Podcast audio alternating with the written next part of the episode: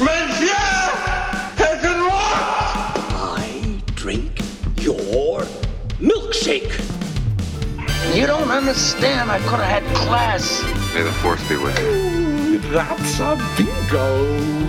Frankly, my dear, I don't give a damn. I have a feeling we're not in Kansas anymore.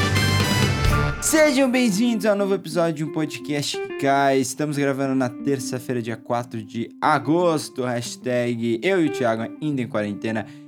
Eu sou Nate Bucelli e comigo mais uma vez, Thiago Neres. Fala-te. Olá, terráqueos, olá, terráqueas. Muito bom estar aqui com vocês mais uma semana e vamos torcer para que dessa vez o Natanel não perca os áudios da nossa gravação.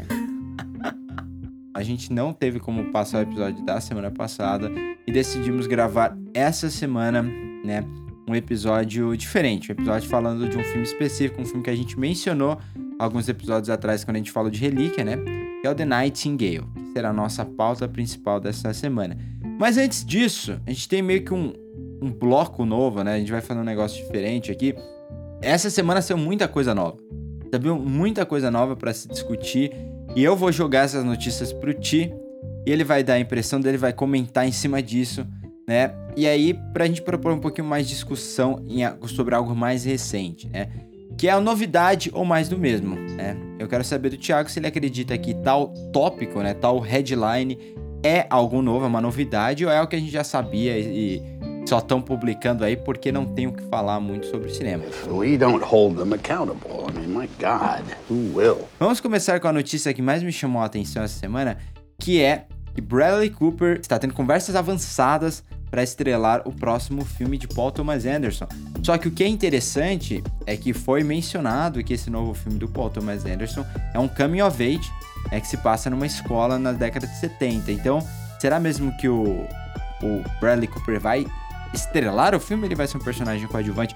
Ti, novidade ou mais do mesmo? Novidade, novidade sem sombra de dúvida e eu quero muito que isso se torne realidade, porque a gente, eu gosto muito do Bradley Cooper, né? Eu sei que você gosta dele também. É, é, é. é, um bom ator, sem sombra de dúvida. E quando a gente tem um grande ator como ele, trabalhando com um grande diretor como o PTA, fica, fica fácil a gente dizer sim para uma coisa dessas, né? Então, espero muito que seja real e que se concretize isso aí. Apesar de não sei, tô, tô imaginando aqui como é que ele se encaixaria bem num filme de Come a Age e não, não, não sei, né? Ah, mas vamos ver. Vamos ver. De qualquer maneira, é, é interessante. Ele não me parece ser o personagem principal, né? Mas é, é, é uma adição interessante para qualquer elenco, sem sombra de dúvida. É, o que eu acho interessante, né, é que o PTA nunca fez, nunca trabalhou com, com criança, né? Nem, nenhum filme dele tem presença, assim, importante de crianças. É o contrário, são, são temas extremamente adultos, né? Então, eu, eu tô, assim, ansioso e curioso para ver como ele vai lidar com isso, mas o que nos chama a atenção é, é que sempre se liga ator ao PTA, é que quase todo filme do PTA tem uma performance espetacular. Não estamos falando de boas performances, né? estamos falando de performances espetaculares. Magnolia você tem lá o Tom Cruise, né? No Punch Drunk Love, a melhor performance da carreira do Adam Sandler. Aí você tem o, o Sangue Negro e uma das maiores performances, na minha opinião, de todos os tempos, né? Daniel Day-Lewis. E aí depois o Messi com o Joaquin Phoenix e o Philip Seymour Hoffman. Aí o Vice-Inerente com o Joaquin Phoenix. Drama Fantasma com Daniel Day-Lewis, né? De novo. Cara, é... eu tô muito animado, porque o Bradley Cooper é um puta ator, acho que já tá muito claro para todo mundo isso, né? Então vamos ver. No que vai dar, não vejo a hora de ver no filme de PTA, provavelmente só em 2022, talvez final do ano que vem, não sei quando eles vão gravar. Segunda notícia: Andrew Lloyd Webber, grande compositor, né? Que evita Fantasmas da Ópera, é, Sunset Boulevard na Broadway. Ele chamou o filme de Cats de Tom Hooper de ridículo. Isso saiu essa semana. Ele que colaborou com a Taylor Swift numa canção nova pro filme disse que o filme é ridículo. Ti, isso é novidade ou mais do mesmo? Ah, é mais do mesmo. Ninguém gostou. Ninguém gostou. Esse filme é uma unanimidade, assim, do, do, do, trailer. Quando, quando a gente viu o primeiro trailer, a gente já falou, mano, não funcionou né? Já de imediato já é. todo mundo já olhou e falou: "Puta, não funcionou, não ficou legal. O que vocês planejaram é esteticamente tá horroroso, não tá estranho, tá horroroso. Esse é o problema, tá feio. Não, não, não tá parecendo um, um, monte de gente estranha fantasiada de gato. Tá, tá feio mesmo. Tá um negócio assim, parecendo uma montagem da. é, quando eu vi, me lembrou muito a- aquele desenho da, da maçã. É, e que, que ficava. E, e o outro ficava, Hey Apple! Hey Apple! Sabe, lembra dessa, desse videozinho no. YouTube? Era isso que eu sentia quando eu vi aquilo ali. Então, completamente mais do mesmo, ninguém gostou. Esse filme é uma bomba. É, não vejam. Sinceramente, é uma não indicação essa. Eu só acho engraçado porque eu fico sempre imaginando, é, sabe aquelas a- as exibições que eles fazem, os screenings, né? Que eles fazem pra equipe de produção, não necessariamente os atores e tudo mais. Mas a galera envolvida no lançamento do filme mesmo. É, e eu fico imaginando o que passa pela cabeça das pessoas. Tipo, sabendo o dinheiro que eles investiram e que, tipo, eles podem refazer uma coisa ou outra, mas não tem como voltar atrás, sabe? O que você faz? O que você faz? Deve ser uma angústia. Deve ser muito engraçado pra quem não tá envolvido, obviamente. Eu queria só ter uma câmerazinha pra ver isso. E ver o Tom Hooper, que é um cara que eu já. Já sabe, eu tenho problemas com ele desde que ele tirou o Oscar do Fincher pra rede social. Mas enfim. É. Próxima headline aqui. Confirmados filmes selecionados para o Festival de Veneza e Toronto. A gente ainda não tem notícia se vai haver festival nesses dois lugares. É, a gente já fez um episódio inteiro sobre isso, né?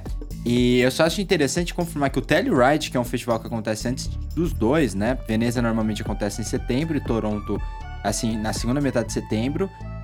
É, o Telluride, que, é, que seria agora em agosto, foi cancelado. né? Então vamos ver como vai ser com o Telluride nos Estados Unidos, Veneza na Itália, obviamente, e Toronto no Canadá. Ti, novidade ou mais do mesmo? Olha, por enquanto eu vou dizer que é mais do mesmo, porque a, a, a gente é, basicamente tá confirmando sem confirmar, né? A gente não tem certeza ainda se esses festivais vão acontecer. É, e se acontecerem, vai ser tudo aquilo que a gente já debateu no programa anterior, né? Então, como esse assunto é, é, é uma notícia, mas não é exatamente assim, uma grande notícia nesse momento, mais do mesmo. Bom, tem agora aqui, mas os últimos três tópicos que eu separei, eu acho que dá pra até ter uma mini discussão interessante sobre isso. Na verdade, os últimos dois, né? Porque esse aqui é mais um comentário, né? Perry Jenkins fora de Mulher Maravilha depois do terceiro filme e o pessoal ficou chocado. Eu achei super normal, né? Porque os diretores não gostam de trabalhar em cima de trilogias, né? Tem toda uma ideia de narrativa em cima disso. Mas pra você, tia, novidade ou mais do mesmo? Cara, eu confesso que pra mim foi novidade, eu, eu não esperava, não fiquei chocado, mas eu achei que ela, que ela ia, assim, tentar construir ali uma trilogia, né, pra fechar um, um- um arco um pouco mais longo com a personagem.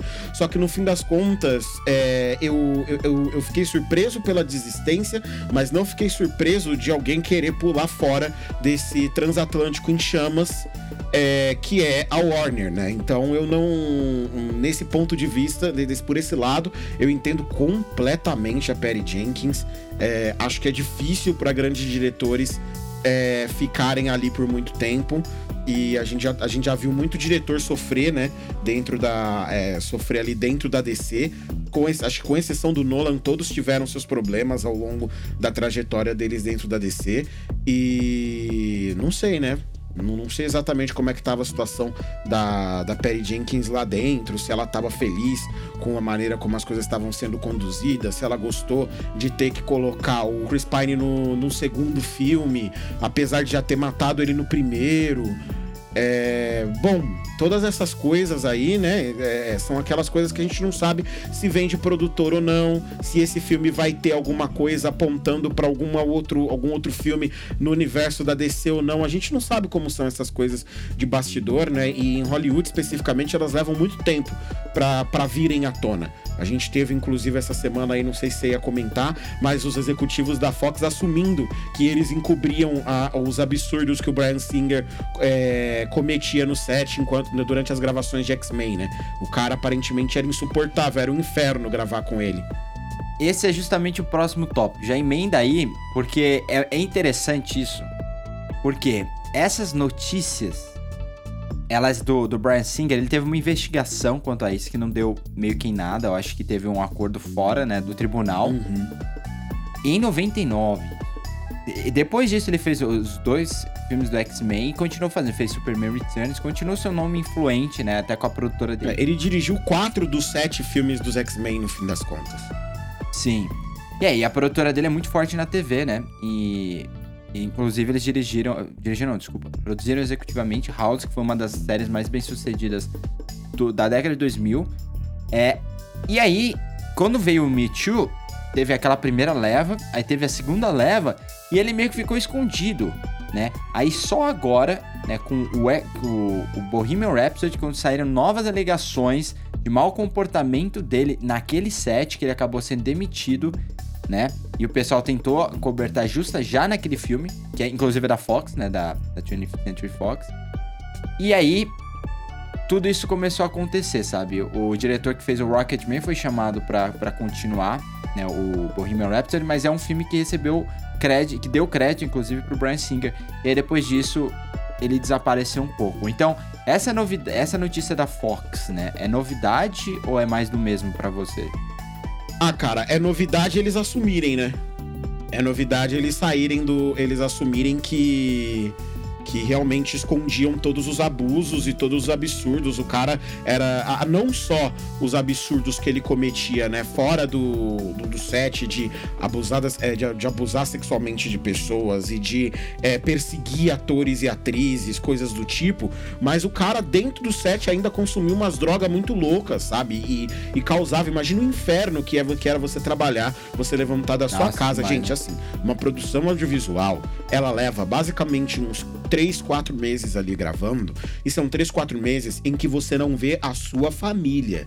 A gente passa 12 horas do nosso dia, no mínimo, trancados dentro de um estúdio ou viajando de um lugar para o outro, gravando cenas. É um trabalho muito exaustivo, é um trabalho que exige uma equipe muito grande muitas vezes. E se o cabeça da equipe fica azucrinando a vida de todo mundo, se ele tá bem louco de droga, e se ele fica assediando as pessoas e fica atormentando dentro do set, gravar com esse cara deve ser um inferno. E ele dirigiu quatro dos filmes dos X-Men. E, e- e tem, e tem um executivo da, da, da Fox que tinha a cara de pau de dizer que faziam isso, que acobertavam as coisas que o cara fazia, porque ele era um gênio. Gente, ele não é um gênio. Assim, o Brian Singer é um cara muito importante pros filmes de super-herói. Do ponto de vista de execução, os dois, os dois primeiros filmes dos X-Men, eles são a base para o que vai vir depois no universo Marvel. É, é bastante fácil dizer que sem esses filmes dos X-Men, feitos do jeito que são, não existiriam Vingadores ali depois sabe? Não da mesma maneira, provavelmente. O, o filme do X-Men ensina muita coisa que vai ser replicada depois. Mas daí a dizer que ele é um gênio, não dá. E outra coisa, mesmo que e- e fosse, mesmo né? que- e mesmo que fosse, exatamente. A gente é, é a famosa lei de Steve Jobs, gente. Você ser muito bom no que você faz não te dá o direito de ser cuzão com ninguém. Entendeu? O Steve Jobs ele podia ser o cara mais inteligente do mundo. Ele era cuzão com os outros e todo mundo sabe disso, todo mundo finge que não. Ele era cuzão com os outros, caralho. Ele era cuzão com a equipe dele. Ele era cheio de querer, de querer dar, é, dar, dar patada nos outros e de fazer acontecer porque ele se achava o fodão. Ah, mas ele era o fodão. O problema é dele. Esse- eu acho que o fodão mesmo é o cara que consegue trabalhar em equipe, sabe? Consegue gerir uma equipe e levar um projeto até o final. Esses caras são fodas. Pega o Spielberg. O Spielberg tem os atores mais chatos de Hollywood, amam trabalhar com o cara. Por que será? Sabe? Pega o Aronofsky, você pega os atores mais chatos de todos também. É, Mas aí só, só os graúdos mesmo, aquele cara que não gosta de ninguém. Os caras amam trabalhar com o Aronofsky, amam trabalhar com o Tarantino. Por que será? Sabe? Esses caras e esses caras têm uma carreira no cinema que é muito maior do que a do Brian Singer. Então, não faz o menor sentido essa alegação. É, mesmo que ele fosse, esse tipo de comportamento não pode ser tolerado, gente. É um absurdo. É, eu- quando, na- quando a gente viu essas notícias, na verdade, eu até comentei com o Nathanael que eu fico impressionado o quão longe a gente vai pra defender o homem branco às vezes, né? Um negócio impressionante. Pra defender o homem branco, cara, você vai longe, você suporta tudo, você encobre a acusação de assédio pra manter o cara dirigindo os filmes da sua, da sua principal franquia do estúdio, a franquia que gera mais dinheiro pro seu estúdio. Durante quatro filmes você atura tudo isso, sabe? É, é, é- é impressionante, realmente, assim. É realmente impressionante. Eu acho ainda que isso só tá saindo, né? Porque a, a Fox foi comprada, né? É. Porque a, a Fox Provavelmente. Antes disso, antes de ser da Disney, ela pertencia né, ao Robert Murdoch. E o Robert Murdoch, ele, ele é um dos caras, assim, perigosos, sabe? Mais perigosos. É, tem, do- tem filmes recentes aí, Unidos, né? inclusive, que abordam um pouquinho sobre como, é a como era a cabeça do- do- do- dos chefes do conglomerado da Fox, né? Das, das diversas É. partes da Fox aí. Você pega o, o canal, então, você ficaria em choque. O canal de É, o- TV, o meus Fox amigos, News, o né? Fox News é um negócio assim. desesperador. Inclusive, o, tem, eu sei que é uma, é uma comédia boba do Seth Rogen, mas é bem engraçada, chama Long Shot, né? E é, ele se apaixona pela personagem da Charlize Theron, que é candidata à presidência, né? E aí você tem um personagem que o Andy Serkis interpreta, que é o cara, é o chefão magnata da, da comunicação, e o cara tem contato direto com o presidente americano, que ele ajudou a eleger. Esse cara é o Robert Murdoch, sabe? Só que, obviamente, eles botam lá... Eles fazem a eufemizada, né, ali pra, não dar a entender que é o Robert Murdoch mesmo, né? Mas é o Robert Murdoch. Então, tipo, você assistir aquele filme, você tem ter um pouco da ideia. É o cara que vai sentar com o presidente vai falar o seguinte, ó. Se você não fizer o que é, a gente... Se você não fizer o que eu quiser, a gente vai te tirar daí, porque a gente te elegeu, sabe? É basicamente isso. Então, é, é muito tensa essa situação. E pelo menos, pelo menos tá saindo e vamos ver o que vai acontecer, porque o Brian Singer ainda não teve. Não foi investigado assim criminalmente, né? Então vamos ver pra onde vai isso. E terminando aqui, notícia que saiu hoje. Mulan, que ia, ter, ia ser lançado no final de julho, tá indo pra Disney Plus, pra Video on Demand. E aí, essa, a gente podia fazer uma pauta inteira de, em cima disso, porque dá- pra realmente você começar a imaginar. Beleza, seus cinemas só vão voltar, digamos, ano que vem, porque nos Estados Unidos, olha o nível, né? Por exemplo, a Warner tá tentando lançar o Tenet no restante do mundo e adiar o lançamento lá nos Estados Unidos. O que é louco. Por quê? Porque basicamente na cabeça deles é, aqui nos Estados Unidos não vão conseguir liberação pra, pra salas de cinema. Seria um suicídio, porque os casos tem muito caso e tá voltando a subir agora. Mas fora do país, por exemplo, na Europa, tá, tá liberando. Aí você pega um país que nem o Brasil, que tá fazendo de tudo pra reabrir esses lugares que não deveria, tá voltando. Então a Disney vai lançar nos Estados Unidos no Disney Plus. Mas será que vai lançar internacionalmente? Tudo isso a gente pode discutir num, num episódio específico. Então eu só vou te perguntar primeiro se é novidade ou mais do mesmo. E com isso, o que você acha que acontece com Viúva Negra? Cara, pra mim é novidade. Eu não esperava que isso fosse acontecer. Pra mim, Mulan era a grande aposta da Disney pra esse ano. Eu não acho, por mais que a Viúva Negra seja uma personagem do universo Marvel e, portanto, ela seja bilheteria garantida, eu não acho que a Disney contava com Viúva Negra pra ser o grande filme do ano. Eu acho que esse filme, que esse filme da Mulan tinha muito mais potencial. Era o grande blockbuster da Disney pro ano pra fazer dinheiro. Até por causa do mercado asiático, né? Até por causa do mercado asiático e dependendo de como o filme é, de como o filme se saísse, ele poderia até arrancar alguma coisa no Oscar talvez, né? Porque é um filme grande, de grande escala, né? Com, com efeitos especiais e lutas de guerra e a gente sabe que a, academia adora esse tipo de épico, né? Então poderia até é, e por ser também multi é, multiétnico o filme, né? Por ser é, por a história ser uma história asiática, adaptar um clássico que é a animação de Mulan, é, eu acho que o filme teria um apelo muito grande. Ver esse filme indo direto pro on demand, é, na minha visão, ele mostra, é, mostra apenas que a corda apertou. Sabe? É, para mim, isso aqui não é uma decisão que ela é tomada com base no. Tá, é, no ah não, vamos lançar porque essa é a melhor estratégia de lançamento pura e simples. Pra mim parece, vamos lançar porque a gente precisa que o filme gire de alguma maneira ou de outra, do jeito que tá agora, a gente tá perdendo dinheiro e a gente já perdeu dinheiro demais esperando, agora precisa sair de uma é, de um jeito ou de outro, e como só dá pra lançar assim, a gente vai lançar assim. Vamos segurar a Viúva Negra porque Viúva Negra é mais garantia de dinheiro de bilheteria do que Mulan do Mulan poderia ser, né? Mas o universo Marvel é a, é a é a galinha dos, olhos de- dos ovos de ouro. né? Então a gente mantém o universo Marvel e sacrificaram Mulan nessa brincadeira. Fico triste. Era o filme, pra mim, era o blockbuster mais interessante do ano aí pra ser assistido, mas eu, eu não acho que a Disney tinha outra opção, não. Isso aqui foi feito a toque de caixa, viu?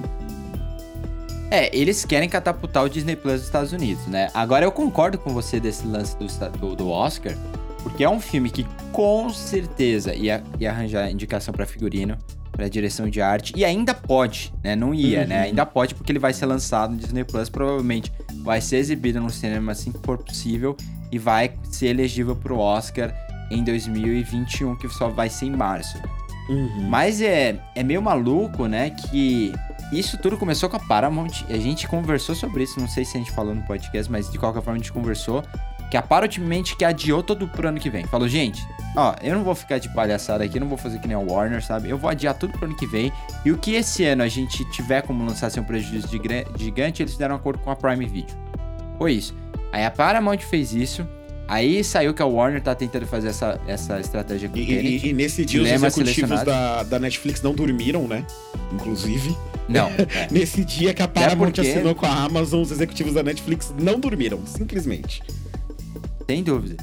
E agora também não deve estar dormindo porque vai o grande lançamento da Disney assim pra pra julho, né, tá indo pro Disney Plus. Cabe a gente saber o que vai acontecer, né? Porque uma coisa é certeza, esse filme entrou no Disney Plus, vai ter torrent em altíssima qualidade disponível. E aí como vai ser essa estratégia de lançamento? Será que as pessoas vão querer ir no cinema, tipo fora dos Estados Unidos, pra ver Mulan, quando o filme já tá disponível em alta qualidade no entre aspas, é mundo pirata, assim? Dificilmente. né? É. Ainda Então, mais em tempos de então é- pandemia. Exatamente. Ainda mais porque voltou a crescer na Europa até mesmo, porque liberou, óbvio. Mas é uma ótima discussão, daria um episódio inteiro, talvez. Vamos ver como que vai acontecendo, quais serão as próximas notícias ah, daqui em diante, né? E a gente talvez faça uma pauta principal desse, desse tópico, né? Bom, mas foi isso. Desse nosso novo, novo bloco, né? Novidade ou mais o mesmo. Semana que vem a gente volta com mais notícias. E vamos entrar então agora na nossa pauta principal, The Nightingale.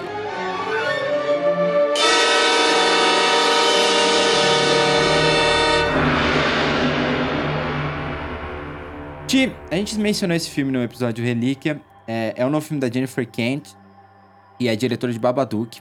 Esse filme ficou pronto em 2018. Só foi é, ele entrou em festival em 2018. Não conseguiu espaço no mercado, só foi lançado em alguns países no final do ano passado. Então aqui no Brasil não estreou em sala ainda, e nem em streaming. Então a gente é, conseguiu assistir graças à internet. É, e, e a gente achou uma pauta interessante para discutir, porque é um filme que tem. que ele pode. Vai ter gente falando que é excelente, vai ter gente falando que é ok, vai ter gente falando que é bem ruim. Então é um ótimo filme para se discutir. E eu quero começar já. é, assim, eu vou falar primeiro aqui qual é a premissa, que não é um filme que eu acho que todos vão ter assistido. Então, a premissa basicamente segue uma, uma mulher que foi presa e ela, ela foi, assim, foi encontrada, entre aspas, né, por esse oficial britânico na Austrália. Ela é irlandesa. A gente não sabe se ela foi presa injustamente, não- ninguém sabe. Mas ela foi presa e ela está sobre assim, cuidados, digamos, desse oficial britânico. E ele, assim, tá fazendo ela cumprir a pena dela e tem que liberar depois de um tempo. Ela se, nesse período ela se casou com um, um- um trabalhador irlandês também. E eles querem ir embora logo, porque o ambiente em que eles estão é extremamente tóxico. Né? Enquanto isso, esse oficial britânico não quer que ela vá embora, porque ele acha que ela pertence a ele. E é- ele faz o que ele quer com ela. E é aquela coisa do ego, aquela coisa do machismo. O cara não quer perder isso. O problema é que as coisas desenvolvem. E aí esse personagem britânico, né, o oficial, que é interpretado pelo Sam Claflin, é basicamente tem uma notícia, recebe uma notícia ruim sobre o futuro dele, digamos assim, na no exército, e ele desconta em quem na família dessa personagem que por sinal não tem nome, viu? A gente não sabe qual é o nome dela, ela é apenas a mulher, digamos assim, a, a garota. O que é interessante. E, e aí acontece um negócio com a família dela, e aí ela que era pra ter morrido, digamos, vai atrás dele com vingança. É aquela clássica trama, né, de do, de western horror, né? O filme tem essa pegada de western do começo ao fim, mas ele desenvolve de outras formas, né? E foge inclusive de uns clichês, mas o caminho pra para onde ele vai, né, não é necessariamente melhor. Então vamos começar daí. Ti, o que você achou, primeiras impressões aí de The Nightingale? Eu não gostei do filme, sendo bem direto assim, eu não gostei do que eu assisti. É, eu acho um filme que toma algumas decisões muito complicadas é, e pouco felizes de, de roteiro mesmo. Primeiro que eu acho que é um filme que depende demais de diálogo em diversos momentos da trama. Muitas coisas dos personagens são descobertas simplesmente por falas, que os personagens dão, não tem um, um, um trabalho de daquele famoso show don't tell, né? De mostrar as coisas dos personagens, Uhum. de fazer você entender como aqueles personagens se sentem, você deduzir coisas sobre aqueles personagens, sem que eles precisem dizer essas coisas pra você, telespectador, de maneira de conversando um com o outro, né? E eu acho que falta demais isso nesse filme. Tudo que a gente conhece, tudo que a gente entende dos personagens, ele é passado de maneira literal em falas e muitos diálogos dos- é, entre os personagens. Eu acho que durante a perseguição o filme ele se estende mais do que deveria. Tem coisa ali que poderia ser cortada de maneira muito efetiva.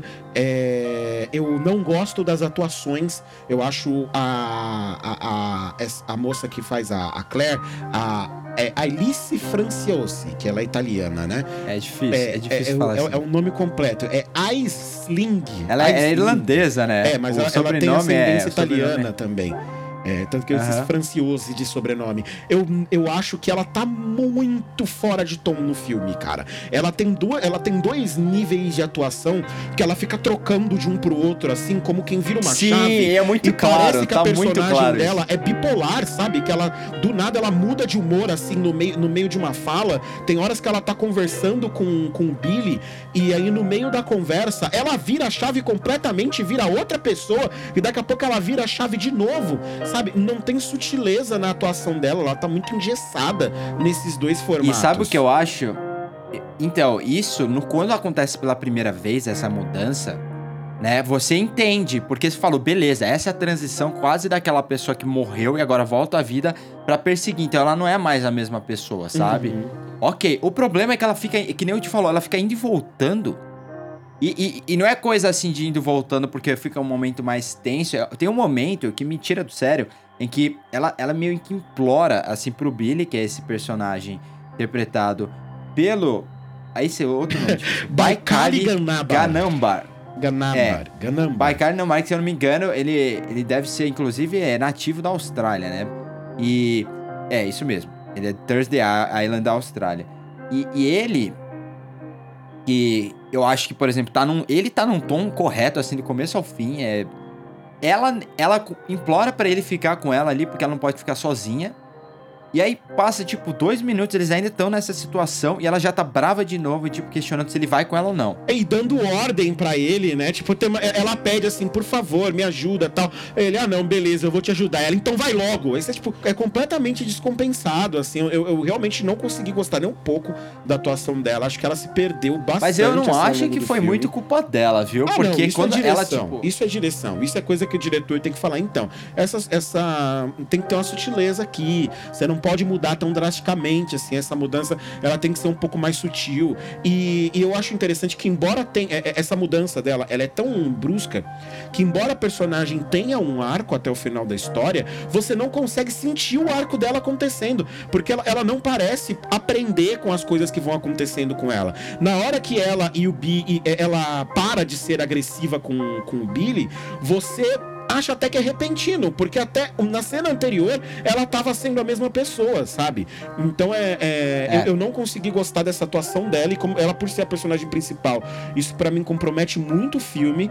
É, eu gosto do do, do Sam Claflin no, fi- no, Claflin no filme porque É, a melhor coisa é o vilão, né? é, eu gosto dele, eu acho que ele tá bem, eu acho que ele.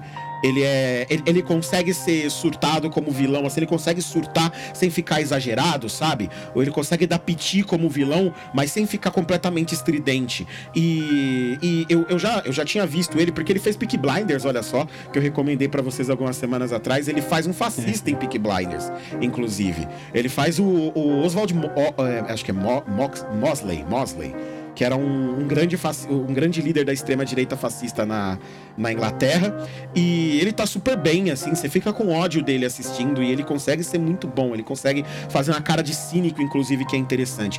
Mas aí já me lembra uma outra coisa no filme que eu confesso que eu também não gosto, porque assim, o, quando o filme, quando ele estabelece ali no começo da, da narrativa o, a situação dos personagens, eu acho que o filme é desnecessariamente gráfico. É, eu sei que é até complicado eu criticar uma, uma situação dessa, né? Eu sendo homem criticar uma diretora mulher que coloca duas cenas de estupro no seu filme, faz a sua personagem ser estuprada nos frente à câmera nos primeiros 20 minutos, duas vezes, eu não sei se isso não, não, não tem só uma intenção de chocar sabe? E, e, e, assim, de maneira bem, bem visual, embora não mostre é, genitálias especificamente, né? Mas é, é, é uma cena visualmente muito forte, é uma cena difícil, que eu sei que, é, assim, pelo menos por amigas minhas, né, que se incomodam muito de ver esses tipos de cena no audiovisual, a gente já trouxe até aqui esse, isso como um problema, né? De você ficar explorando cenas de estupro. Game of Thrones foi uma série muito criticada, inclusive, por causa de cenas de estupro na série. É, mas, assim, são duas cenas nos primeiros 20 minutos de filme. São duas cenas extremamente gráficas.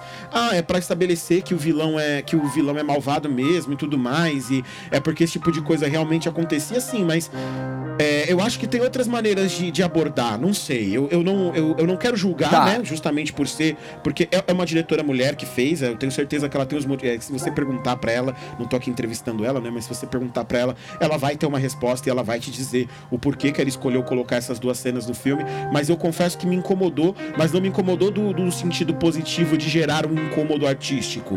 Me incomodou porque não me pareceu acrescentar o que ela queria que acrescentasse para o início do filme. Para mim só pareceu exagerado e não e não ter um, agregar um valor artístico. Isso é, é, é uma discussão que eu acho muito interessante. Porque isso você já pegou em três pontos da, que a gente vai discutir. Então, é, eu acho que tem esse desequilíbrio é a coisa que mais chama atenção. Por quê? Eu acho que para mim a sensação foi que aos, nos primeiros 20 minutos, 30 minutos, vai, é, eu tava assim, sem piscar assistindo esse filme. Beleza, ele tem um momento ali da primeira cena de estupro porque eu acho que poderia ter ficado assim, suge sugerida. Ela podia ter entrado na sala, sabe? E, e o cara não deixar ela ir embora, sabe? Fecha a porta, não precisa mostrar. Mas ela quis deixar a mão na câmera. Na, desculpa, a câmera no rosto dela, né? E depois tem a, a segunda cena que é o, é o, é o. Basicamente. É o incidente inicial. É o que dá início à trama, né? É. E. Por mais que eu realmente eu concordo com você, eu acho que a primeira cena não foi necessária, eu gostei desse começo. E aí, ao longo do filme, aí acrescente a tudo isso que você falou também o, o, a perda de ritmo, né? O filme começa nessa tensão e em cortes, assim, dentro de um ritmo, criando, assim, suspense, criando, eu acho que um clima de horror, que é algo que eu esperava de uma diretora que ficou famosa pelo, pelo primeiro filme que trabalha em cima do horror, que é o, é o Babadook.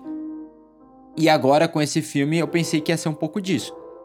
E aí, eu entendo a ideia de ser gráfico.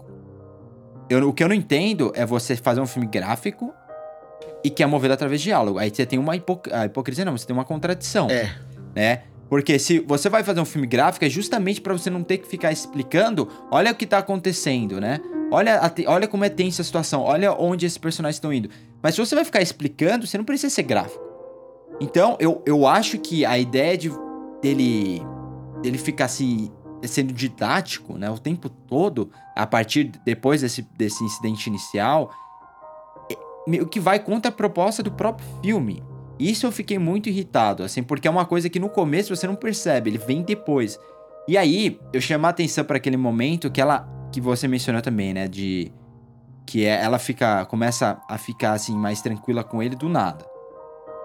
O tem contradições muito fortes aí. A primeira cena do lago, né? Então ela tá no lago, ela quase se afoga, o cara vai salvar ela. Depois disso, ela não tá de boa com ele. Ela não tá, tipo, agradecida, ela tá brava ainda. Ela ainda tá tratando ele mal, né? É, e aí ele fala isso pra ela: pô, se eu quisesse te, te matar, eu teria te deixado lá. Ela começa a ficar assim, digamos, mais triste quando ela mata o, o primeiro, primeiro soldado britânico, né, dos que ela quer matar, dos que ela se propõe a matar. E aí, do nada, ela fica mal. Porque nesse momento é o momento em que ela conseguiu fazer sozinha. Ela deveria estar, na, na cabeça dela, pelo menos, ela devia estar pensando: caramba, eu, eu posso fazer isso sozinha, sabe? Não, ela pede pro cara ficar com ela. E aí, realmente, as mudanças elas vêm mais através do diálogo. Então, é meio que acontece um obstáculo durante o dia e à noite tem um diálogo meio que discutindo o obstáculo que aconteceu, sabe? E outra coisa que é importante, pelo menos eu tive essa sensação, é que se esse filme tivesse mais duas horas, eles seriam as duas horas com os mesmos obstáculos. Porque é isso, aparece alguém pro vilão, por mais que o vilão seja bom, né? Porque, porque ele é realmente uma ameaça, você sente que ele pode é, assim, ameaçar quem ele quiser ali, quem você se interessar por gostar e tudo mais, ele vai ameaçar.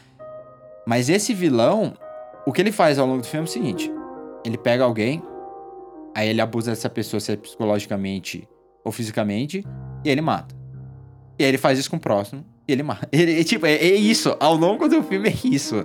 Entendeu? Enquanto isso, a menina. Ele ela, só não ela mata um figurante conflito. que vai com eles até o final, mas de resto ele ameaça matar todo mundo. É, o segurante- ele mata de fato, né? Porque ele, ele mata o molequinho, ele mata o, ele mata o- um soldado, aí ele vai matando outro. Tem um figurante que vai andando e ele tá quieto, ele não fala uma palavra o filme inteiro. E ele sobrevive até o final. Pelo visto, o segredo era ficar quieto, né? Pra você poder É. sobreviver a esse E- cara. O, o menino não fez sentido algum pra mim, até agora não, faz sentido algum. Não faz. Porque eu parei pra pensar, não, é pra. Com certeza é pra deixar claro que esse cara, tipo, ele não se importa. Ele só, ele só quer que as pessoas sejam iguais a ele. E se ele já matou, tipo, um monte de gente, ele vai matar mais um, mas isso também já tava estabelecido, né? Eles. Sabe, eu acho que é pra fazer um. Um. Acho, eu não sei se a diretora tá com medo pro pessoal não entender que ele também mataria a filha, né? Porque foi o outro cara que matou, né? Mas que ele também mataria a filha da protagonista, não sei, mas é desnecessário mesmo, sabe? Não tem por que você fazer aquilo. Você poderia, inclusive, fazer um arco mais interessante pro menino, né? Em que ele, como criança, ele já tinha deixado claro que ele não, não é a favor, né? De matar pessoas assim. Mas é, da forma como lidam, né? Com a criança branca, né? Até com as pessoas ali nativas da terra da Austrália. Interessante falar, eu não sei se eu mencionei, mas esse filme se passa na época da colonização da Austrália, então faz bastante tempo. Eu gostei do final, não vou mentir. O final, que eu digo, é realmente as, as últimas cenas. Não aquele final, aquela solução que a menina acha pra lidar com o. Nossa, Um aquilo vilão, ali não. que é a coisa mais É muito ridícula que ridículo. Eu não entendi. Ela cantou pra ele na frente dos outros e os outros olhando pra Depois ele. de falar que não era Nightingale dele, É, né? Depois de falar que não era Roxinol dele, né? é, e aí foi é lá um- e cantou é o pra que ele ele. usa pra e, definir. e aí fica todo mundo olhando pra cara dele e ela vira e vai embora. e aí você fica, mas que. que... E não acontece nada com É, ele, não né? acontece nada. O clássico, vamos deixar claro que essa pessoa já me causou muito mal, então eu vou superá-la pra que ela não me cause mais problema, sabe? Só que. E aí? O problema é que a cena não importa. Se você tirar essa cena do Não filme, muda nada. o filme continua o mesmo. Não muda nada. Nem Se ela é não o tivesse final conversado com personagens. eles e tivessem voltado pra floresta só, faria o mesmo sentido. Poderia ter sido o mesmo recolhimento ali do final. Exato. Meu, é. é- então, é, eu não consigo. Pra mim, assim, quando você faz um filme. E eu não achei esse filme ruim, assim, eu acho que tem coisa boa, né?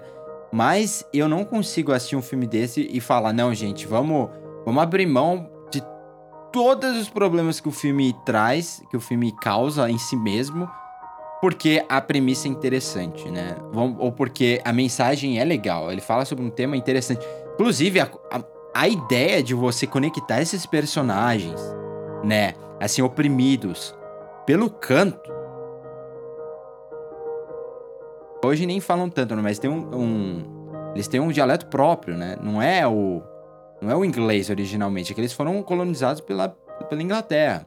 E a mesma coisa na Austrália, né? Então, eles cada um tem o seu dialeto e eles cantam dentro disso, e aí a noite fica linda, porque tem os sons dos pássaros, e quem não sabe o roxinol canta à noite e tudo mais. É, então, isso é uma coisa muito interessante e isso acaba ficando de lado, a gente esquece disso. Não sei se foi essa sua sensação também em determinados momentos do filme, porque o filme ele se perde totalmente, né? Ele deixa até de ser. O, tem um momento em que ele realmente perde o foco, ele abre mão da, da, da proposta original. Ah, aí tem aquela sequência, né, com o. Que também não faz diferença alguma pro filme, que é a sequência com os, fa- ah, os fazendeiros. Eles vão almoçar juntos, né? E aí, de novo, o diálogo falando. Se não fosse pelo personagem do Billy ficar lá, essa é a minha terra, essa terra foi invadida, isso já tava claro, né? Enfim, o que você achou, assim, da dinâmica mesmo do, do Billy com a prisioneira, né? A, pro- a protagonista.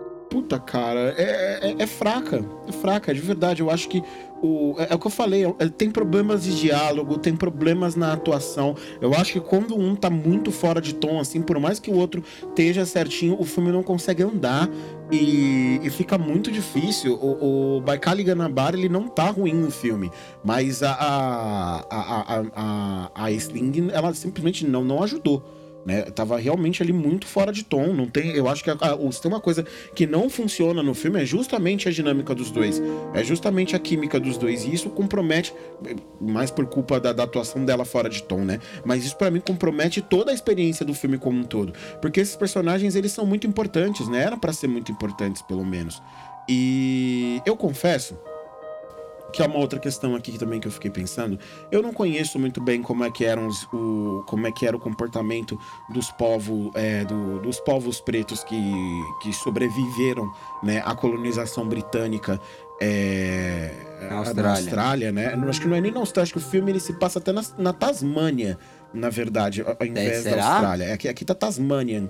Né? Pelo menos no IMDB ah, tá, tá Tasmanian Wilderness. Então, acho que é, é, é, na Tasmânia ainda mais especificamente. Mas, Pode. enfim, é tudo, todos os lugares próximos, enfim, né? Ali na, ali na, na, na Oceania. É, foram todos colonizados pela, pela Inglaterra. É, todos colonizados pela Inglaterra. Então, o, o filme ele se passa em 1825.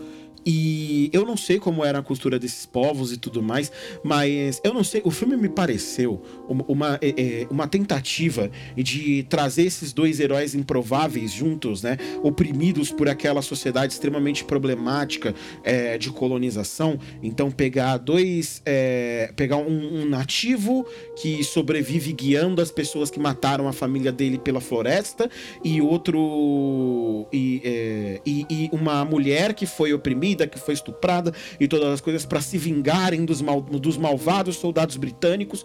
Mas eu não sei, sabe porque eu não vi um traço de cultura forte nesse cara. Eu não vi uma crítica dele que fosse interessante. Eu não vi nele uma, uma construção ali, por exemplo, de ele confrontar ela com alguma coisa da cultura dela que fosse completamente diferente, de uma maneira que aquilo tivesse um impacto em cena e que não gerasse só ela gritando para ele calar a boca.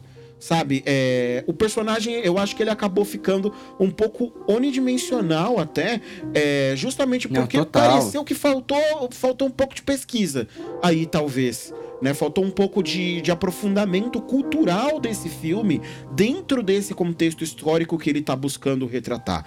É, eu acho que quando você é, é, esse recurso de você pegar um tempo histórico e contar uma história de ficção dentro desse tempo histórico, eu acho incrível. Eu como, como escritor, né, nos meus RPGs, nos roteiros que a gente imagina juntos, é, nessas coisas todas. Eu acho incrível, eu amo livros, obras de ficção. Eu sei que o Nathanael também gosta, porque nós compartilhamos é, um gosto incrível por vampiro americano, inclusive, né?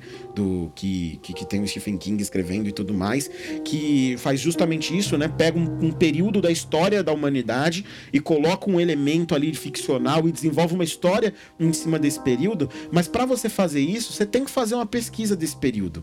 Ainda mais quando você vai retratar culturas é, e trazer como personagem principal para sua história alguém justamente que tem uma cultura completamente diferente da sua, que é um personagem completamente diferente daquilo que você está acostumado. Então eu, eu fico curioso até para ver o que pessoas é, e descendentes né, dessas, é, dessas etnias que habitavam a, a Tasmânia ou Austrália, ou, qualquer que seja o lugar aí, é, o que, que eles acharam desse tipo de representação de, é, dos antepassados deles dentro de, uma, é, dentro de uma obra ficcional desse tipo. Porque às vezes esse tiro sai muito pela culatra, né? E nesse caso, às vezes eu sinto que saiu um pouco, justamente porque o personagem, mesmo que o personagem não tenha problemas no, na abordagem para as pessoas que, que descendem dessa cultura, é, eu me preocupo que o personagem é unidimensional que o personagem não é exatamente bem explorado e que ele poderia trazer mais traços culturais e agregar mais ao filme, né? Colocar essa história com os dois pés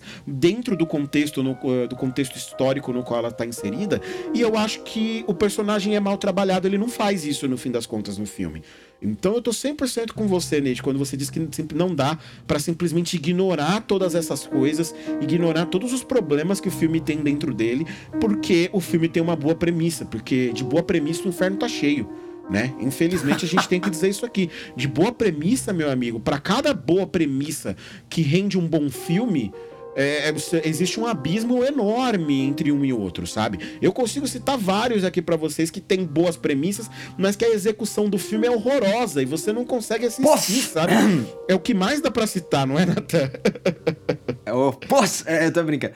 Ô, com certeza, isso tem direto. O que me irrita é que assim, o filme, quando as pessoas olham do ponto de vista técnico, isso, isso acontece muito hoje em dia. Por quê? Porque é a era do, da opinião, né? Então todo mundo tem sua opinião, todo mundo vai na internet, vai postar, vai no Letterboxd, vai fazer sua crítica, né? Que nem outro dia eu li uma crítica que não fazia sentido algum de um, de um filme, assim, que é um filme super inteligente, narrativa inteligente. Aí a crítica foi lá, é. Ah, o filme chato. É boring. Eu falei, não, não é possível, sabe? Mas enfim, por causa disso, o que as pessoas prestam atenção é o seguinte: é que o filme. Elas olham o filme assim de uma forma extremamente. É, não vou falar homogênea, porque. eu- é, a gente vai olhar do filme de forma homogênea, mas como se fosse. Como se tivesse um aspecto só, de um unidimensional. Então ela vai olhar pra esse filme e vai falar, beleza, qual é a mensagem do filme? Quantas vezes a gente já ouviu isso, né, Ti?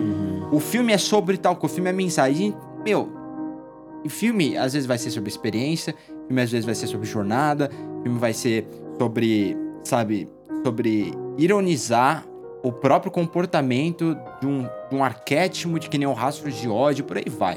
Esse filme, assim, não tem como você olhar pra mensagem e falar, não, é queria dizer uma coisa boa, porque é o que o Ti falou, né? Bo- Boa intenção todo mundo tem. Ninguém vai fazer um filme com má intenção, a não ser que, sei lá, você seja, sei lá, um nazista fazendo filme, um racista fazendo filme. Aí com certeza, né?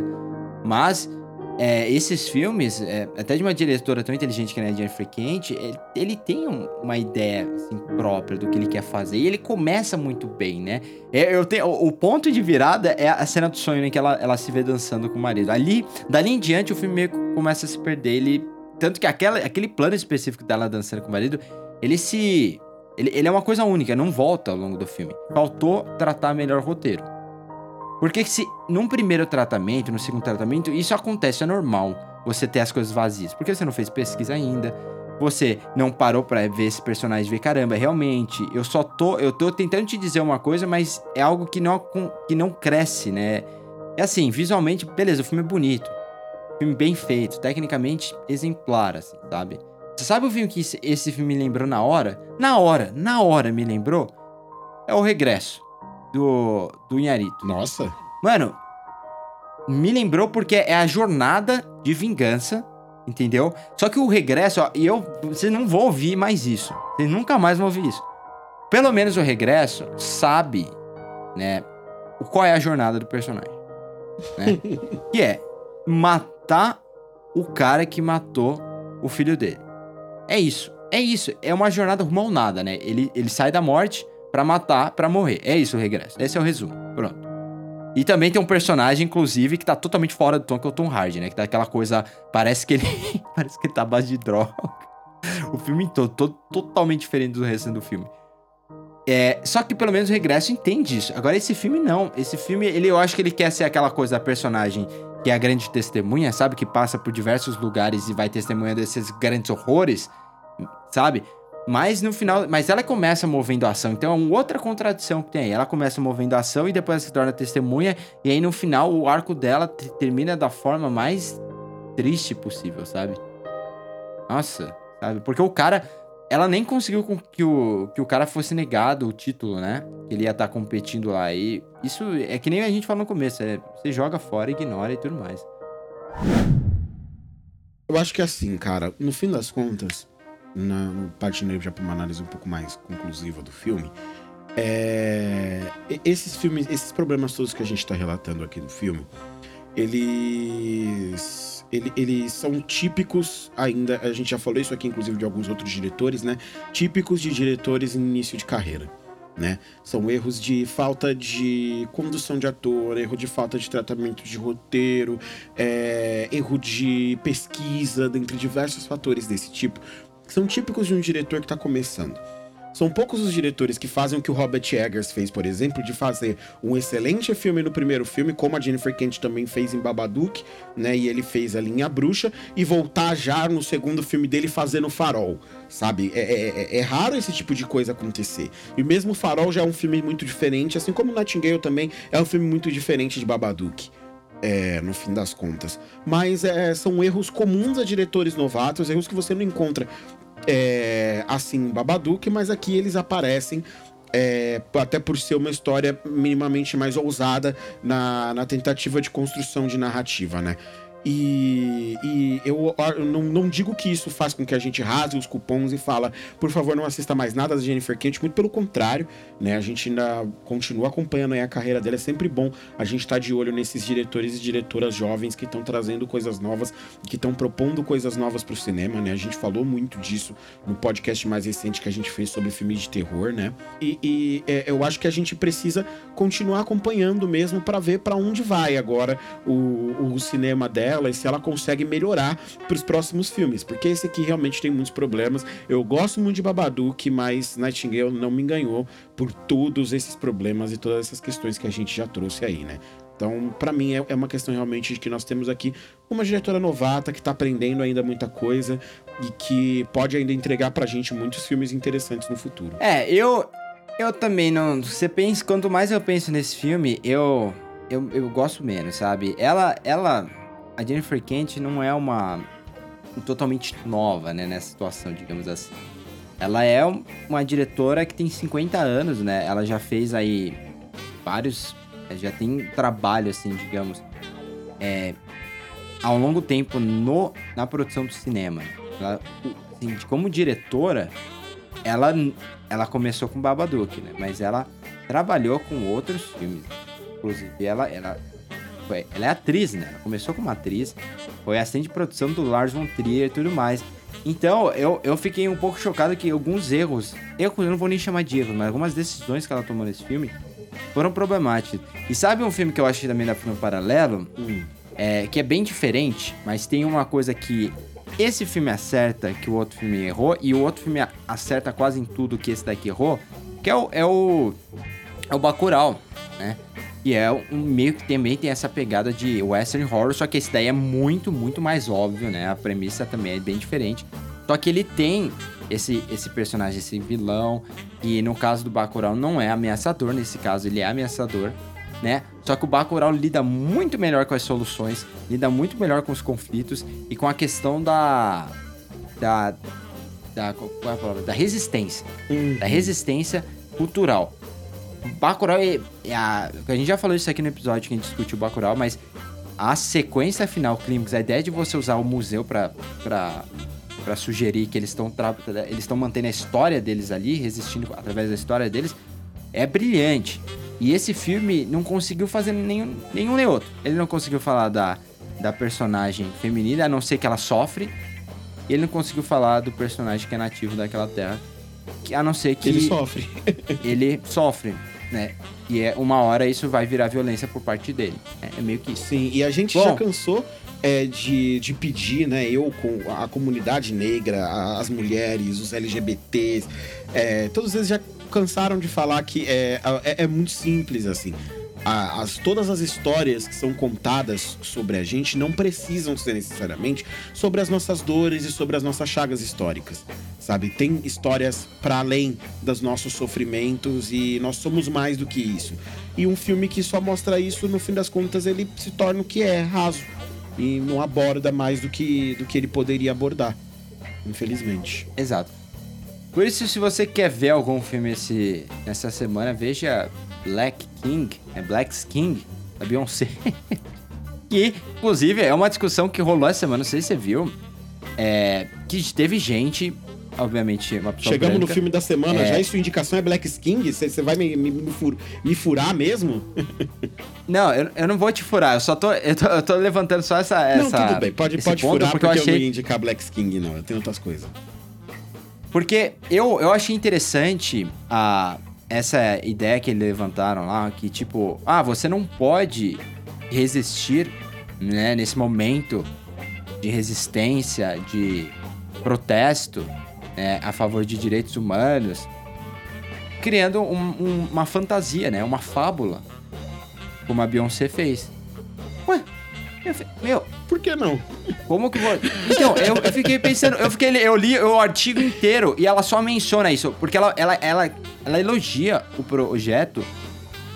Né? Essa foi uma coluna, eu acho que saiu na- no Estadão na Folha. Não... É, na- é uma coluna da Folha que foi feita pela Lilian Schwartz, que é uma, uma pesquisadora muito famosa brasileira, é, com trabalhos incríveis. Ela tem todo um trabalho sobre o Holocausto, todo um trabalho sobre negritude, muito bem executado. Ela é uma grande pesquisadora brasileira e ela escreveu esse artigo na Folha, né, falando dessa questão da, da, da Beyoncé, dizendo realmente que é aquela que não era o momento, né, e que não era com estampa de oncinha Sim. e com fogos de artifício Exato. que a Beyoncé ia combater o racismo. E ela devia fazer o quê, Mas- então? Ela devia pegar em armas agora? Isso que você tá propondo, Lilian Schwartz? É, eu, eu- a gente Exato. achou um pouco estranho, né, esse comentário dela. Ela foi, ela sofreu até um certo backlash, né, por causa disso. Ela foi é, foi parar ali entre os assuntos mais comentados do Twitter por causa desse, desse comentário dela. É, ela foi acusada de ter uma mentalidade até um pouco racista, né? Por virar pra uma mulher preta ativista e dizer pra ela o que ela deve fazer com a obra artística dela. É, é, é no mínimo um pouco prepotente, sim, sem sombra de dúvidas, mas bem, é crítica, né? Se estamos falando de crítica de audiovisual, é isso que se faz. Isso que eu e o Nathan estamos falando aqui ao longo dessa última hora que nós estamos falando, é meter o pau no trabalho da, da, da pobre da Jennifer Kent dizer pra ela o que a gente acha que, que tem de problema no filme dela. A Lilian Schwartz não fez diferente. É, eu acho que ela se equivocou também, eu me coloco no, no mesmo ponto das pessoas de achar também que ela fala, ah, não, não vai combater. Bom, eu acho que como artista é exatamente isso que se faz. Né? A gente tem histórias incríveis de grandes artistas que produziram obras em tempos específicos e que essas obras foram questionadas também pelo status quo, como agora Black King foi, foi questionado. A gente lembra sempre daquela fábula maravilhosa, né? Que a gente nem tem certeza se essa história é real ou não, mas a gente tem aquela história do, do Guernica, que os soldados alemães chegaram pro Guernica e apontaram pro, pro, pro Picasso e falaram, mas que absurdo é isso aqui, o que, que diabo é isso aqui que você fez esse quadro? E ele responde, não fui eu que fiz isso, foram vocês. É, então, a, a arte ela tem esse papel, né? Muitas vezes de ocupar, é de, de ocupar um, um lugar aonde ela, ela representa de uma outra maneira aquilo que está sendo vivido nesse momento. E Black King, eu acho que ele, ele incomodou a, a Lilia Schwartz não por colocar a estampa de um sim em tudo, mas porque ele vai numa, num outro caminho, né? Ele tem uma outra intenção. Ele tem uma cabeça. Sim, ele- representação. É, ele tem uma cabeça ali de construir uma autoestima, Empoderamento, né? empoderamento Sim. por trás de uma peça visual. Eu não sei nem se dá pra considerar isso aqui um filme de verdade. Pra mim é um é, é um não, gigantesco não, não é, clipe não é, não é. musical. Né? É, é um- é uma história, é. é um clipe musical grande, um filme musical, né? Que conta ali histórias, mas não um musical propriamente dito, porque ele tem toda a estrutura e a estética de um clipe mesmo. Visualmente é muito bonito, como todos os clipes da Beyoncé são, né? Então visualmente é incrível, mas Ele é mais ou menos. Ele é igual o Lemonade, só que dessa vez eles não lançaram em episódios, né? Lançaram de uma vez. É, Foi isso. exatamente. Mas assim, pra mim não é um filme, essas coisas assim, não deveria ser nada de tão louco. Ele é inspirado em Rei Leão, e aí as pessoas já tomam Sim. uma outra proporção, que por sua vez é inspirado em Hamlet, né? Então, no fim das contas, é Shakespeare que a gente tá discutindo aqui. é, é Shakespeare repaginado, né? Utilizando essa inspiração de Rei Leão, de virar tudo isso pra, um, pra dar um olhar diferente pra África, né? E, e isso tudo sempre foi válido. A Beyoncé não inventou a roda, como muita gente acha que ela fez, tá? Isso aqui não foi a invenção da roda, mas é bem interessante, é visualmente bacana, é muita dança, é muita música, é, tem performances artísticas super interessantes ali. Vale super a pena ser visto. Eu não, não vejo problema nenhum é, e acho que a Beyoncé faz a parte dela construindo uma obra. É, como eu falei, nem tudo que a gente faz é, tem que ser sobre as nossas dores. Nem toda a história É. que o Jordan Peele vai contar tem que, focar, tem que ser focada em racismo. Ela só tem que ter gente preta na história, sabe? Nós, o filme Exato, Nós, não é sobre exato, racismo. é. Não é um filme sobre racismo como Corra era.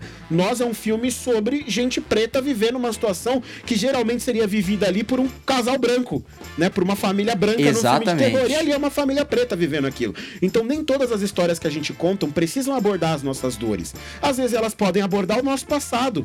Quantas obras de punhetação de, de mitologia nórdica e, de, e, de, e das das cavalarias arturianas e de das cruzadas. A gente não vê por aí. A mitologia e a, a- o imaginário do homem branco europeu, ele é trabalhado o tempo inteiro no audiovisual. No- utilizado inclusive nesse sentido de construir autoestima. Só que o homem branco não percebe mais isso como, como um- uma peça que ajuda a construir autoestima, porque ele já tá tão acostumado a se ver retratado nessas coisas que isso não importa. E pra pessoa preta isso ganha um outro caráter de importância, né? Não vai resolver o mundo, não é a invenção da roda. Nesse ponto de vista, a Lilian Schwartz estava certa, mas é uma contribuição, mas na minha visão é uma contribuição artística muito válida. Não entendo por que que não pode ser. Né? Por quê? Qual que é o problema da estampa de oncinha? Não, mas é exatamente esse o ponto, né? Eu, é, a- quando ela entra, quando ela discute a parte técnica, eu acho que eu até concordo, entendeu? Porque ela fala, bom, é um negócio bem produzido, mas é assim, assim, dramaturgicamente, é, ok, sabe? É aquela coisa, é o básico. né? Até porque você já falou, é um clipe. Mas quando você entra a questionar a forma que alguém quer utilizar a plataforma dela para falar de representatividade, Aí eu, acho, aí eu acho problemático, porque uma das coisas que, tipo, que a gente já falou aqui várias vezes quando a gente mencionava o Pantera Negra é justamente isso. É você dar a chance, tipo, de, de pessoas verem, se verem naquela posição, entendeu? Se verem representadas.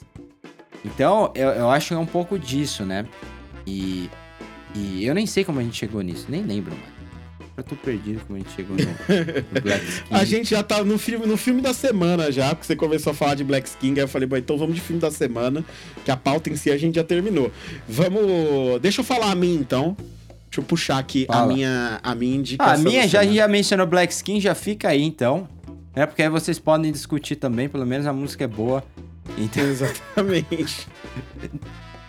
É, a minha indicação, cara, é uma série que ela teve o último episódio dela exibido agora, acho que esse final de semana. É, não- eu não, não assisti ainda o último episódio, mas eu tava guardando essa indicação pra poder trazer pra vocês. É uma série nova do Stars chamada P-Valley, que na verdade seria Pussy Valley. É uma história, é uma, uma série de TV curtinha. assim, Cada episódio tem uma hora, ela tem quatro episódios até, até aqui. E ela, ela é uma série que aborda strippers numa das zonas strippers negras, né, na sua grande maioria, é, e, a- e um- uma boate club chamada Pussy Valley, justamente, numa das regiões mais pobres dos Estados Unidos, né, conhecida ali como o Dirty Delta, que é um dos subúrbios mais pobres dos Estados Unidos, né? E aí você tem essas strippers ali, cada uma com uma história diferente, muito interessante sendo abordada. Você tem um- uma mulher trans que é a dona do, do estabelecimento e que cuida dessas garotas que são as strippers ali, e cada uma com uma história, com uma trama, apesar de você ter ali uma personagem principal é, nas mãos da. da calma aí, Elarica Johnson. É o nome dela. Elarica. Um nome muito bonito, inclusive. De uma moça maravilhosa também. Só tem mulher bonita nessa série, tá? Então eu deixo esse alerta aí. É um. Tem uma, uma densidade alta de mulheres bonitas nessa série, mas é muito bacana. A série é bem escrita, é, traz, é, traz personagens muito interessantes e traz um trabalho do, da, da criadora da série, né? Que. Cadê? Como é que é o nome da moça aqui? É Katori Hall que é bem interessante, porque eu dei algumas olhadas, eu dei uma pesquisada no como foi o processo de criação dela da série, e eu descobri que ela fez uma jornada, ela passou meses, na verdade, viajando pelos Estados Unidos e conversando com essas strippers para poder juntar material para fazer a série. E você sente o resultado ali quando você senta para assistir, sabe? Você consegue ver que que realmente houve uma pesquisa e que aquelas personagens elas têm uma elas estão aprofundadas de alguma maneira e que tudo aquilo foi pensado de uma maneira bem bacana. Então, a é, P-Valley do Stars, você consegue encontrar aí também na sua no seu popcorn time favorito para você assistir. É bem bacana. E por último, mas não menos importante para essa semana, eu tenho duas indicações. A outra é uma indicação um pouco mais estranha, que eu não acho que eu não tinha indicado nenhum até, nenhum até aqui no, no podcast, mas chegou a hora, porque eu, eu estou revivendo agora a experiência de assistir Naruto. Senhoras e senhores. Ai, meu Deus. Então, então vamos aqui, vamos falar de anime. Eu ainda vai chegar o dia em que a gente vai falar de anime aqui nesse podcast. A gente vai falar de desenhos muito em breve, não quero dar muito spoiler, mas já fica aí o, o- a, a dica que em Convite. breve vai ter desenhos aqui nesse podcast, de novo sendo abordados. Mas Naruto é um anime, é, você já deve ter ouvido falar, você aí que nos escuta, é, e é um dos melhores animes já feitos, cara. Tem uma história super bacana, tem uns probleminhas ali, porque tem filler pra cacete no meio, e fillers são episódios de, de animes que as pessoas simplesmente colocam no meio do anime, simplesmente pra alongar a história, porque eles estão esperando o mangá que inspira o anime acabar. Então é, é simples assim, japonês tem dessas coisas, tá? E é um anime que conta a história de um ninja que foi. que ainda quando pequeno prenderam um demônio, uma besta de nove caudas dentro desse garoto. E aí a história desse ninja se é, superando todos os desafios de ser uma criança que cresce com um demônio dentro do corpo e que a vila inteira onde ela mora sabe disso. Então é, é bem interessante. E tem umas cenas de ação super legais. É um, um arco longuíssimo, o anime é grande. Você vai ter bastante coisa pra assistir aí. Vai ser episódiozinho de 20 minutos pra você assistir no almoço por muito tempo. Mas é, é uma daquelas histórias que mostra pra gente como o japonês tem uma ideia diferente de como contar histórias. Como a noção de narrativa do japonês, ela é completamente diferente daquilo que a gente tá acostumado e como na construção de arcos longos e de e com personagens verborrágicos, muitas vezes, é, eles conseguem construir símbolo, eles conseguem construir significado e eles conseguem criar uma história complexa em torno, é, abordando vários temas sociais com diversas lições de moral, que é coisa que o japonês adora fazer também, né? Dar provérbio e lição de moral ao longo de uma história, de um arco gigantesco, mas manter uma história coesa com uma única grande mensagem no final. É uma aula de como montar narrativas longas. Tem seus problemas, eu acho que se perde ali em algumas questões pro finalzinho, mas 80% assim do, do anime é o puro suco do milho verde. Você pulando dos fillers, você consegue encontrar com facilidade na internet os episódios que, você, que são pra encher linguiça, que você pode simplesmente ignorar.